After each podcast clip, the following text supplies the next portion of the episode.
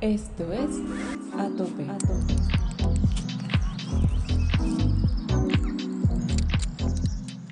Hola a todos, mucho gusto. Ah, me llamo Kata Karat, soy húngara, tengo 31 años y soy periodista, documentalista y escaladora. ¿Quiénes somos? ¿Hasta dónde podemos llegar? ¿Cuál es nuestro potencial? ¿Dónde están los límites? Dale duro, dale a tope. El podcast de escalada y montaña de Ecuador para el mundo.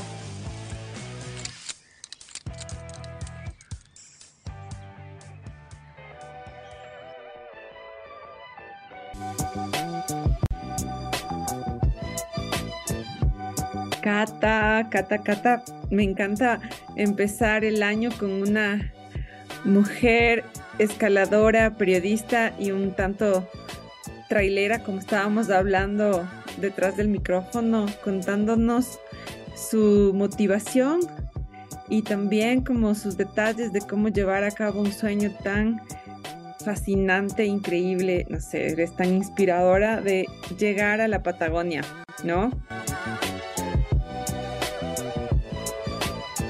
Y me encantaría que, que nos cuentes un poco antes de empezar. Em, ¿Tú qué eres? ¿Con qué te identificas? ¿Entre una soñadora o, una mujer con los pies en la tierra? ¿Qué escoges? A ver, Gaby, creo que yo soy una combinación saludable de, ambos. Eh, muchas veces tengo sueños grandes o locos y luego me pongo manos a la obra y hago todo lo que está en mi eh, poder para alcanzarlos, aunque tarden años en hacerlo.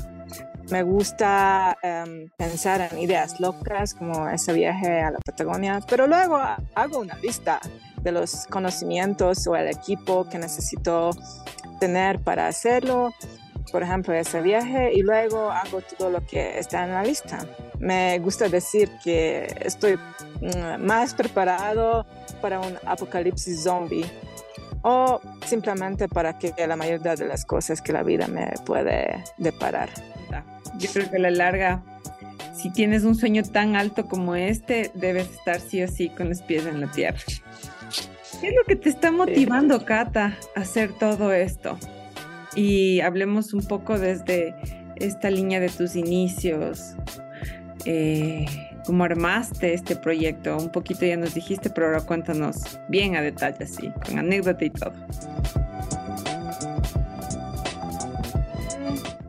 Bueno, creo que ese viaje a la Patagonia es mi mayor y más loco sueño hasta ahora. Quiero decir que ya hice autostop sola en Europa y Australia cuando tenía entre 22 y 23 años, pero de alguna manera conducir ida y vuelta 16 mil kilómetros ya es un otro nivel, incluyo para mí. Em, ya no recuerdo pero creo que la idea nació debido a varios, varios factores. Uh, una de ley era porque me enamoré de la escalada uh, después que mudarme a Ecuador y tenía un trabajo que estaba muy lejos del periodismo que quería hacer y luego llegó la pandemia para todos y realmente temía que nunca voy a hacer las cosas que quiero hacer. Eh, tal vez nunca más voy a tener la posibilidad como viajar por América Latina y conocer las tierras y la gente. Y luego creo que el último clavo en esa cosa era cuando terminó mi última relación y ya estaba como, va a la verga todo, no voy a esperar más y me voy. Chao. entonces creo que hice la decisión un poquito más de un año, hace más de un año. Y porque la Patagonia, bueno, hay muchos lugares lindos para escalar, pero creo que vi algunas fotos por Instagram o revista de escalada de Torres del Paine. Y ya estaba como asombrada. Mm, no sé, de alguna manera las montañas en general hacen que mi corazón cante que hacen sentir más cerca de La Paz para mí que nunca ningún otro lugar. Así que cuando vi esos picos, ya sabía que, ok, allá tengo que ir y pararme en el cumbre. Así que me obsesioné como bastante con la Patagonia. Y la preparación era medio largo, pero ya cuando decidí ir, ya escalé por tres años. Entonces, después decidí, ok, entonces ya tengo un poquito de conocimiento de escalada, pero por supuesto nada suficiente para escalar en Patagonia. Entonces quería prepararme realmente con mucha conciencia. Entonces decidí, ok, voy a tomarme un año. Y hasta durante ese año voy a hacer todo lo que posible para tener todo el conocimiento y e-, equipaje para escalar por allá. Entonces tomé clases de escalada tradicional con eh, la Damaris Jaramillo, el con Navarrete, después tomé clases de multilargos con Carlos de las Bastidas y al final tomé como seis o siete días enteras de clases de maniobra de escalada de gran paredes y un poquito más especializada para la Patagonia con el Pepo Jurado, que famosamente escala muchas cosas por allá, entonces sabía que él va a saber que lo necesito. Ese curso fue creo que lo más útil entre todo y realmente me preparo para gran paredes. También hice un poco de entrenamiento de aproximación, cargué como hasta 10 kilos en las escaleras de Guapulo dos veces por semana. ¡Oh, wow! Sí, y después mm, a veces en la montaña caminando y claro, las tres por dos horas y medio clases por semana con Naya y después con el Said en el modo dedo, que era fuerza y resistencia y casi todos los fines de semana escalar en la roca. Ahí también tomé un curso de avanzado de primeros auxilios de áreas silvestres como tú hiciste. De, a mí fue 10 días de la BAFA. Ah, eso era como el parte de escalada, más o menos. También busqué equipo, eh, revisé los sitios de blogs y todo lo que las personas que escalaban allá. Claro, hablé con el Pepo y unos chicos que viven por allá. También fui a escalar a Perú en agosto pasado. Eso fue una, un plan conciencia porque fue como un, un gran ensayo para mí porque quería ver, a ver, qué equipo de ley voy a necesitar y qué entrenamiento o conocimiento que me falta. Y por eso, por ejemplo, fui a la Esfinge. Mi meta no era lograr, mi meta era ver mm, cómo será y qué me va a faltar de equipo, cómo me siento, voy a tener miedo de altura o no, porque era el más grande de lo que hice antes, eh, hasta ese momento cómo voy a sentirme en la pared, con el equipo, logística y todo. Y claro, quiero eh, poner énfasis que no lo terminé, pero para mí es, es un logro, porque realmente aprendí muchísimo. Llegamos creo que hasta el séptimo largo. Y del peso, wow, el peso fue horrible con el maleta y tres personas. Em, la velocidad de aproximación, de escalada, qué hora tienes que salir, qué comida, cuánto agua, eh, si eres primero en la pared o la última que nosotros, ahí puedes decidir si puedes hacer portage o no, no tenemos la saco de dormir. Y creo que al final, cómo colocar eh, la ferretería, eso fue muy importante porque eso te da más seguridad para ti mismo y tu equipo y la clima. Entonces la próxima vez ya quiero terminarlo, pero en un equipo de dos, preferiblemente con mujer y como dividir los largos entre los dos. Entonces, eso, ¿qué más? Ah, y también leí todos los artículos eh, que podía encontrar sobre Patagonia como cual buena periodista e investigadora, imagino que te comiste todos los libros y videos documentales habidos.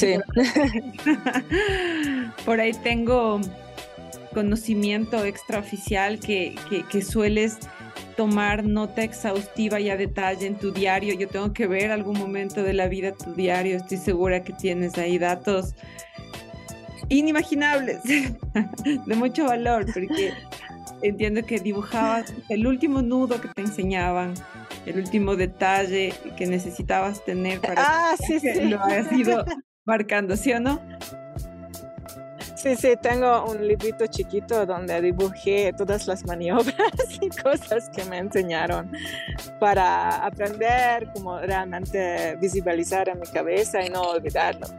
Sí, sí, eso tengo. Y claro, y creo que ya era un poquito de stalker en la Instagram de los gran escaladores de Patagonia, como el, ¿cómo se llama? El Ronaldo Garibotti y el Cordes, que son dos viejitos, pero son como, wow, saben increíblemente las cosas de allá. Escuché todas las entrevistas con ellos y leí los, sus libros y creo que a veces le escribí en Instagram. Y, qué piensas sobre ese clima? Y creo que el Garibotti hizo un like para un dibujo de los torres que hice, o era el Fitzroy, no recuerdo, y estaba como como el gran estrella de la escalada. Lo tengo esa imagen de tu dibujo hace más o menos 143 semanas, ¿no? O sea, como por ahí en abril del 2020, ¿sí o no? yo obviamente también te stalkeé. Entonces, vi tu dibujo, vi tu dibujo y dije, oh, wow, más o menos esto toma una fuente de, inspiración de hace unos dos, tres años atrás. Fíjate qué, qué hermoso tener tan presente el sueño y vivirlo a tope, literal. Que, que, la yo estoy fascinada. Y de escucharte, pues se me viene a la mente mujeres escaladoras, viste, vas a ser la próxima Brett Harrington en, las torres. No, no, en, una, en una acordada femenina. ¿A quién tienes en mente? ¿Cómo, cómo se lleva esta línea de, de escalar? O sea, estás viajando sola y te vas encontrando con escaladoras o escaladores en el camino para unirte en cordada. ¿Cómo es ese detalle? Es muy interesante porque sí tenía un poquito de preocupación que ahí no voy a poder escalar porque es un viaje enorme y no tengo tantos recursos, entonces claro, no tengo un van, tengo mi Vitara de tres puertas de 2010, entonces creo que solo entra una persona más y chao. Y, y es mucho recurso, entonces pedir a alguien que me acompaña es un, un gran pedido. Y claro, me hubiera gustado, pero también es un, justo ayer leí una frase, es un viaje de soledad hermosa, que realmente tomar tiempo para conocer a mí mismo y después de todos esos eh, retos difíciles de los últimos años reencontrar. Entonces me decidí que voy y espero que voy a tener suerte. Y gracias a los dioses de las montañas, hasta ahora tenía mucha suerte, en todos sentidos. primero, creo que el primer lugar era Juárez, que llegué, y justo encontré con dos escaladoras que ahora viven allá, que ya conocí un poquito en agosto. Pero los dos, el Chusky, que es un guía de montaña, y el Hun, un escalador coreano que está aspirante de, eh, de la Casa de la Guía para ser guía de montaña por la Organización de Perú, lo mismo, como la Seguín Solo. Es el mismo, mismo que, que, estaba acá en, en, el, en San Juan. Bueno, creo que es el único coreano. El Hun es como un chico alto, con pelo largo, flaco, Creo que sí. Sonríe mucho, fuma mucho. es muy amable. Y al Chusky, que también se fue a San Juan. Entonces, si eran los dos de la que son ellos. Em, estaban allá. Y sí, me recordaron un poquito. Entonces, literalmente llegué un día y ya el próximo día me dijeron, vamos a escalar, ¿quieres venir? Yo, de una. Y después fuimos a escalar cada día por cinco días conseguidas y después pasé el Navidad con Chusky y otros chicos en Hatumachay. Ya. Entonces es el primero. Después ellos me dieron contactos para los chicos de Pitumark, que es un otro lugar hermoso, pero más al sur del Perú. Y literalmente llegué allá el 31 de diciembre, 7 en la noche. Y ya en la mañana le escribí a la chica de allá, de una asociación de escalada, que están armando, manteniendo el lugar. Me dijo, ah, ok, ven, ven, ven. Ah, ¿quieres eh, um, meriendar con nosotros? Ok, fui allá y, y de la nada me aceptaron, celebramos el año nuevo juntos y el próximo día fuimos a escalar. Después ellos me dieron contactos al lugar de escalada en Bolivia que se llama Las Peñas. Y ya escribí allá y me dijeron, ven, ven, ven. llegué y literalmente a 10 de la noche llegué, me desperté el próximo día a las 7 de la mañana y ya a 8 y media vino el chico, ok, vamos a escalar. Ay, qué fantástico suena cuando el corazón está tan a fuego con, con, ese propósito, creo que todo el universo se alinea, viste que también está marcado en tu vida ya hacer esto, ya no, no es, es, inevitable que todo vaya ocurriendo, solamente tienes que ir fluyendo y nota que que al hacerlo las cosas van, van bien. Que te felicito de verdad que para iniciar el año es la primera entrevista que me mueve así mucho el corazón y espero que a todos nos de la misma manera. Ahora, ¿dónde estás y qué, y qué nos puedes contar un poco de los lugares que has visitado, que has escalado em, y cómo te sientes también siendo mujer viajando sola? Quizás ves algo negativo por ahí que no ha funcionado y que podrías darles un darnos. Obviamente, claro. una recomendación. A ver, ahorita estoy en Uyuni, eh, el pueblo, ciudad chiquito al lado de las famosas salares de Uyuni, los salares más grandes del mundo, creo. Entonces estoy literalmente a mitad del desierto sin montañas.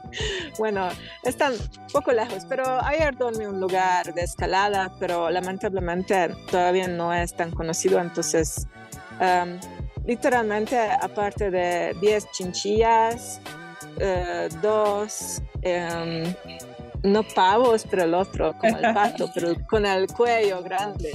Ajá y unas águilas y vacas no había nadie, solo yo. a ver, ¿a dónde fui hasta ahora? La meta de ese viaje no es solo escalar, es bajar por los Andes, porque como periodista me gustaría investigar la relación entre la gente andina y las montañas. Entonces, hasta ahora hasta donde podía intenté quedarme en el Andés y no importaba si el viaje era más largo o más complicado. Entonces, claro, crucé la frontera de Perú por la playa, después pasé por el desierto en el norte, subí hasta Juárez y desde Juárez bajando por eh, las montañas, cruzando lago de Junín hasta Ayacucho, donde estaban las protestas, pero justo este día no había nada. Eh, después pasé por eh, Cusco, no paré porque ya conocía. Em, después llegué a Pitumarca. Bueno, entre todo eso paré en un montón de lugares y tuve que dormir porque literalmente manejando ocho horas por día en la montaña solo avancé como 300, 400 kilómetros. Después crucé la frontera por el lago Titicaca a Bolivia. Estaba allá por la Isla del Sol. Después fui a Las Peñas, que es un lugar de escalada, eh, una hora antes de La Paz. Y después fui a La Paz y ahora estoy por como el Salares de Uyuni. Y mañana me voy un poquito más y después voy a cruzar a Chile. Más o menos creo que eso es el plan. Y escalé más mm, por Juárez, como al Recuay, Antacocha, allá hicimos un multilargo, Los Olivos, que es un lugar de escalada dentro de la ciudad. Uh, claro, Hatumachay, eh, Pitumarca, como ya he dicho, que es un lugar increíble, enorme, un poquito frío ahorita, un poquito de lluvia, pero ya dije que, bueno, entrenamiento a Patagonia. Las Peñas, que era muy lindo y tiene una historia súper interesante porque es un lugar de escalar detrás de una parroquia y un pueblo donde dicen que mataron al Tupac Katari. Mm, y está desarrollado el lugar por un padre italiano ya hice como más de 100 rutas y ahorita está desarrollando con el pueblo más rutas, auspiciando chicos bolivianos a hacer guías de montaña, puedes alquilar cosas y todo a través de la parroquia. Tiene un montón de voluntarios italianos, chicas jóvenes. y quería escalar por esa roca Pomani, pero no había nadie, solo las chinchillas y yo. Y sí, y después, no sé, después fui a cruzar a Chile. Hay las arenas por, arenales por Mendoza que quiero visitar, pero tal vez por el regreso, porque dicen que ahorita hace mucho calor y es medio peligroso escalar con tanto calor allá. Entonces, eso es el plan hasta ahora. Cata, pues toda esa descripción que me diste sobre este recorrido en los lugares, me deja pues con un montón de preguntas en función de todo lo que puedes entregarnos de conocimiento, de anécdotas, pero hay una cosa que me llamó la atención y va muy atado a tu profesión, ¿no? Esta idea que tienes de ir documentando em, y qué quieres lograr con ello. Tal vez estás soñando en algo como otro documental de algunos de los que ya eres directora, un libro. ¿Qué se viene, Cata? ¿Cómo está ese trabajo periodístico? Bueno, tengo varias ideas, pero también tengo que admitir que viajar y trabajar en el mismo tiempo es medio difícil. Entonces voy a eh, intentar hacer lo mejor, hacer tantas entrevistas lo que puedo o al menos notar las cosas y ideas y ahí cumpliendo. Ah, preferiblemente me gustaría escribir un libro, pero no estoy en el puro. Entonces tal vez ese viaje es más por descubrir uh, los temas que puedo profundizar más tarde y al menos hacer las conexiones con la gente. Pero igual me gustaría escribir al menos algunos artículos y también un documental. Como que y dije en la introducción, soy documentalista, director de documentales y mi tema favorito es el um, encuentro entre ciencia, medio ambiente y la sociedad.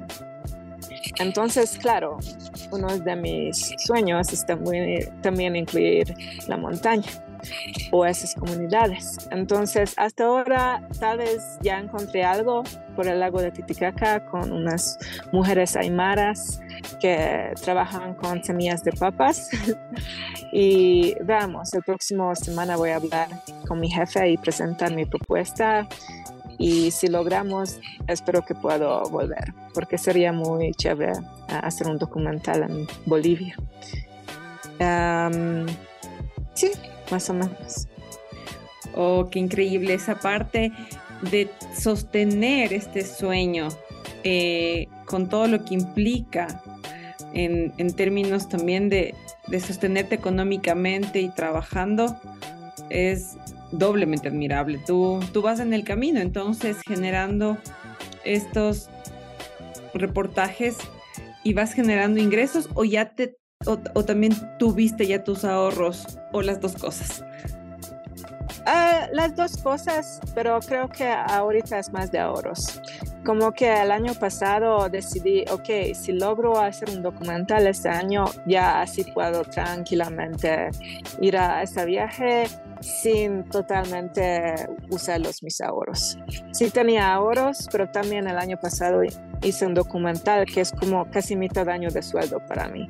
Entonces ahorita estoy usando ese ingreso que logré hacer el año pasado. Y si logro hacer un nuevo documental basado de mi viaje, ah, refiero basado las historias o una historia que encuentro durante mi viaje, ahí creo que voy a llegar, llegar hasta cero. ni perder ni ganar. Y ya con esto yo estoy feliz. Uy, que así sea. Ese es un reto, un reto bien importante que a la larga se vuelve como la primera pregunta que te planteas, ¿no? ¿Cómo voy a sostenerme económicamente en un viaje? Y la segunda pregunta que, que te hice y quiero que me respondas es el ser mujer viajando, ¿no? Llevas un, llevas ahí una bandera de, de, género un poco también representando y mirando eh, cómo se desempeña una mujer rockera en, este, en este trip hacia la Patagonia. ¿Cómo lo ves? No es fácil, pero tampoco tan difícil que la gente piensa. Creo que mm, tienes que tener mucha confianza en ti, mismo y también hacer unas reglas para tu seguridad. Es que bueno, ya tenía un poquito de experiencia como viajar sola, como te conté, hice autostop sola. Entonces creo que esa versión ahorita con mi propio carro es un poquito más seguro. Igual hice varias decisiones muy conscientes. Por ejemplo, al final sí tengo carpa, pero decidí eh, hacer una eh, camita dentro de mi carro. Entonces, la mayoría del tiempo ahorita estoy durmiendo en esos lugares, en mi carro ahí y no hice carpa encima. Mucha gente me dijo, ¿por qué no hiciste una carpa en el techo? Yo dije, como estoy sola, es imposible. Ahí no voy a sentirme segura, porque si es una carpa de tela, cualquier persona puede uh, amenazarme si está eh, arriba del carro. Entonces estoy dentro del carro, pero sí tengo la carpa, pero solo voy a usar en lugares seguros, camping o con más gente, o si quedo un lugar por más tiempo. A veces quedo en hosteles. Por ejemplo, en Ayacucho me dañó un poquito el carro, entonces decidí quedarme en un hostel hasta que arreglé el carro. Um, el otro regla que hice que no manejo uh, si ya hace noche, después de la noche, hasta el seis y media máximo. Prefiero levantarme muy temprano y nunca manejo en la noche. Ahí estoy intentando a evitar las cosas. Y sí, es un poquito controversiario, pero ahorita no estoy cogiendo otras personas que están haciendo autostop. Porque ser sola en esa eh, situación, igual como estoy, soy alta, gringa o al menos blanca, estoy muy visible. No puedo. muy llamativa. Muy llamativa. Vamos a tener que cambiarte de identidad con peluca. sí, pero eh, en una otra manera también es un aventaje y, y desaventaje, no sé si es la palabra correcta, porque sí soy llamativa, pero también la gente a veces no sabe cómo tratarme. Entonces habla tan rápido y con la lengua de la yeca le, asusta a la gente y ahí me tratan normal, pero quiero poner énfasis que hasta ahora no tenía ningún problema, al contrario, la gente me trató con mucha amistad, muy amable y me ayudó con cualquier cosa. Pero con esas cosas creo que la gente siempre piensa que un viaje tan grande sola es peligroso. Pero igual con el autostop descubrí que es un, ah, ¿qué es la palabra? Es un mito que la gente piensa que es súper peligrosa, peligroso viajar así. Que como la prensa siempre muestra las cosas malas, la gente piensa que el mundo es malo, pero 90% de la gente quiere ayudarte y es amable. Entonces, mm, sí, solo me trataron hasta ahora con cariño. Pero igual intento hacer cosas con cuidado y mm, también pone muchas cosas en el carro para ser autosuficiente. Tengo agua, tengo cocineta, tengo cosas para hacer cosas chiquitas para el carro, cambiar el, como poner aceite, el radiador, tengo las cables eléctricas para arrancar. Entonces intenté aprender y entender un poquito cómo funcionan esas cosas. Si algo pasa, también puedo arreglar o saber que necesario es arreglar. Cuando daño al carro llamé al mecánico y hablé con él, en mi mecánico le quito y ahí me fui al mecánico de Ayacucho y dije que no, tienen que checar eso. Entonces, estás súper equipada, súper preparada, no solamente en el ámbito que te compete para el, el, el, fin final de tu meta, ¿no? El escalar o el, en el tema donde eres una experta en tu profesión, sino que también te has dado ese trabajo de volverte hasta una mecánica. Cocinera me habían dicho que ya eras. Que eres de esas eras, el sabor de las montañas. El sabor de las montañas. Ese es. Vamos a tener que hacerle un, un mini reel de eso, Cata, porque quiero verte en acción. Cuéntame un poquito cómo que disfrute de, de, los sabores en la montaña. ¿Cómo es que te tratas tan bien y por qué tan bien? A ver.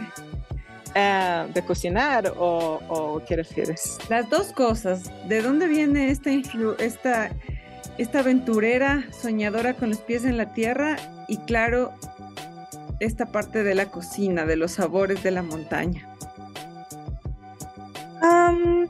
La soñadora seguro que viene de mis padres y de los libros uh, que leí, porque creo que no mencioné mi introducción, pero soy húngara de Hungría, que es una tierra sin montañas y mi pueblo es la mitad del plano, cero montañas. Uh, pero ambos de mis padres son aventureros. Mi madre es una arqueóloga y mi padre es un camarógrafo y también uh, documentalista. Entonces ellos dos siempre me llevaron a lugares. Por ejemplo, cuando tenía 14 años fuimos a seis semanas a Mongolia y viajamos en un UAS, que es un van militar de Rusia, reusado y sí, acampamos y montamos caballo y no sé qué, todo eso. Y entonces creo que vení por aquí, pero las montañas es una buena pregunta que mi propio padre me preguntó. ¿De dónde viene eso? Nadie hace eso en la familia. ¿De dónde sacó esa, la cosa esa chica? Pero yo, yo le dije que, bueno, entonces yo empezó eso para que los descendientes ya van a tener a alguien que le guste las montañas. Y ah, además de eso, los libros, creo que enamoré en América Latina cuando leí el libro de Gabriel García Márquez, pero no el 100 años de soledad. Lo que él hizo como periodista, vivo para, para contarlo. Sí, y yo me gusta esa frase tanto que decidí que necesito ir allá y necesito hacer lo mismo o algo similar. Entonces, por eso tomé el periodismo, porque Gabo principalmente fue periodista y después convirtió a ser escritor. Y, uh, ¿qué era la segunda pregunta? Los sabores de la montaña. Ah, no por mi madre. Ella es científica. odia, odia cocinar. Es por mi abuela. Ah, porque mi madre trabajó mucho cuando era niña, entonces mi abuela prácticamente me, me cuidó durante esa época y cocinó mucho y me enseñó las cosas. Y ahí pienso que aparte de las historias, ah, la comida también lo que puede acercar a la gente y hacer amistades. Eh, igual como escaladora, o deportista, creo que comer bien es importante para nosotros. Uy, qué sabroso suena. Entonces, encontrarte y tener el gusto de compartir, es verdad, es verdad. Hoy día estaba justo compartiendo con alguien igual que le encanta la montaña y la cocina y me decía que ese es un atributo inclusive hasta de conquista, seas hombre o seas mujer, conquistas. sí, sí. Conquistas, verdad. Increíble. Hoy, Cata, finalmente yo me quedaría contigo horas, pero sé que nos vamos a extender demasiado. A mí me gustaría que, que nos dejes un poco del mensaje de lo que se viene allá en la Patagonia, ¿no? ¿Con qué esperas? ¿Qué esperas encontrarte allá y cuál es de esa meta? Y claro, el mensaje, el mensaje para, para todos los escuchapots que quieren darse la vida a tope así como tú. Bueno, mm, tengo mis metas de Patagonia. Ah, en el Chalté me gustaría escalar el aguja Guillomet y en el Torres del Paine, el Torre Norte, probablemente el Vía Monsino. Ambos son los más fáciles por allá. Pero yo pienso que ese lugar es tan hermoso y tan difícil que incluyo las fáciles no son tan fáciles. Creo que tienen como ocho horas de aproximación que me preocupa más que la escalada pero también leí y escuché un montón de lugares que tienes que tener expectativas flexibles. Entonces, al final, llegar allá ya será un éxito para mí.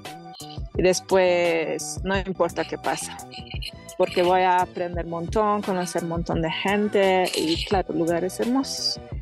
Y un mensaje para los post. Primero, nunca escuchas el Google Maps, porque te lleva a las carreteras de los narcos, como a mí me llevo, a donde me oró una señora, me dijo, ¿qué haces en ese camino? Nadie toma ese camino, solo los narcos. pero para el punto más lindo, que es un cliché, ah, creo que nunca dejes que nadie te diga que no eres lo suficientemente fuerte para lograr tu sueño, sea de escalada o otro. Y al final, una de las mejores cosas de la escalada es que todos pueden encontrar su propia beta para llegar al top. Qué hermoso, Cata. Yo estoy fascinada y agradecida y desde acá te mandamos mucha buena onda, mucha energía. Estoy seguro que este episodio llegará a muchos de los amigos y, del, y de toda la gente que, quiere de verdad eh, pues tomar este mensaje que acabas de decir como un mantra de vida. Pues yo te agradezco por el espacio.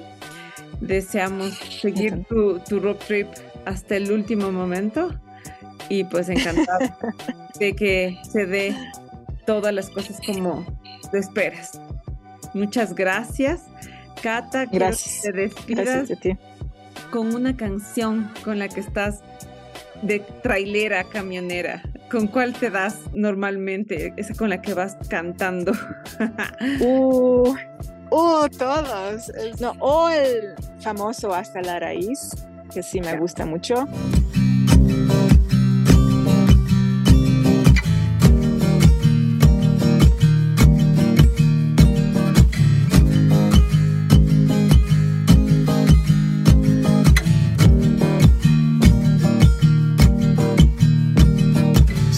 Cruzando ríos, andando selvas, amando el sol. Cada día sigo sacando espinas de lo profundo del corazón. A todos los escuchapots que llegaron hasta el final de este episodio, pues les deseamos que tengan un excelente inicio 2023, que se vayan a tope con todos sus sueños, escúchenle a la cata y sigan sus consejos para llevar miles de viajes en marco de las alturas, de la escalada de la montaña o en lo que quiera que quieran hacer.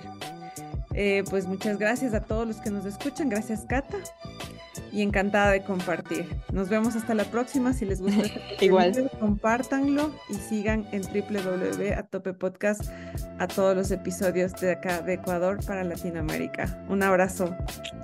Muchos abrazos, muchos besos y como decimos en húngaro, um, milio pussy.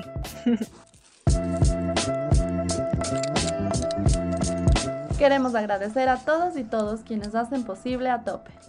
Amancay, de Andrea Castillo. Luis Vivar. Estudio Llana.